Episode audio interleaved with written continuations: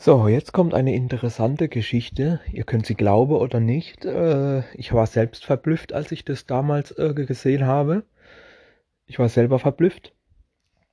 Und zwar ging es darum, ich habe euch ja schon mal die Storyline erzählt, als mein Vater bei dieser Schulfreizeit zu Besuch war.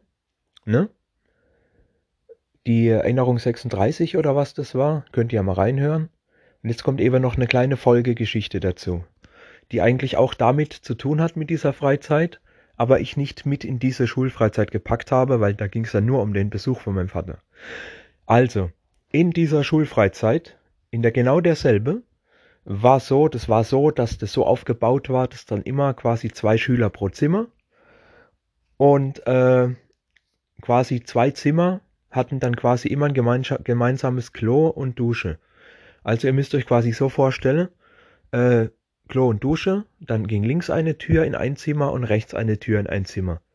Das quasi alles so ein bisschen getrennt war miteinander, aber jede, quasi vier, äh, zwei Zimmer mussten sich dann immer in Klo und Dusche teilen.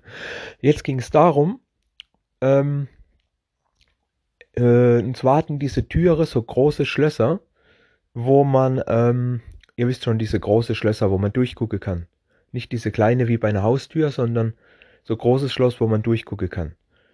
Und meine Oma hatte eben auch an ihrem Eingangstor vorne eins dieser großen Schlösser und ich hatte auch diesen Schlüssel und dann dachte ich mir so, ich kenne doch dieses Schloss, das kommt mir noch so sehr bekannt vor. Also eins dieser großen Schlösser, weil ich, ich kenne von meiner Oma.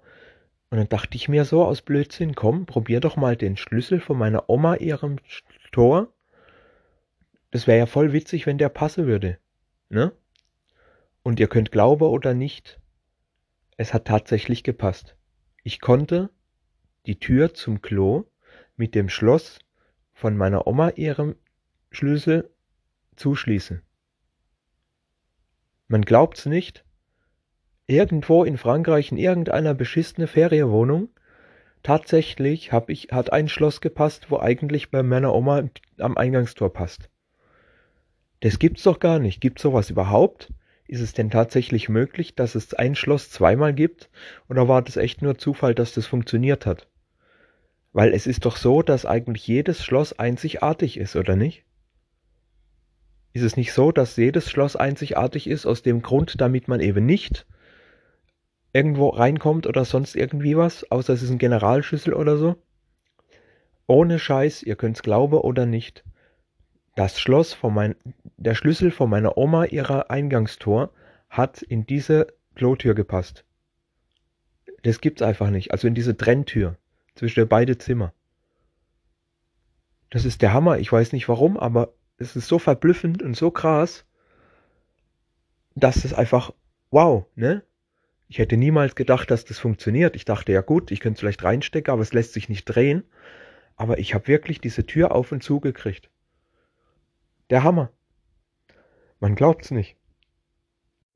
Zu diesem Gedanke habe ich immer wieder und immer öfter irgendwelche Schlösser ausprobiert, wo ich einen Schlüssel habe, wo es passen könnte, aber das ist das einzige Mal bis jetzt, dass das einzige Mal in meinem Leben, dass tatsächlich ein Schloss irgendeinem anderen Dings wo gepasst hat. Wirklich, das einzige Mal bisher. Das habe ich nie wieder erlebt.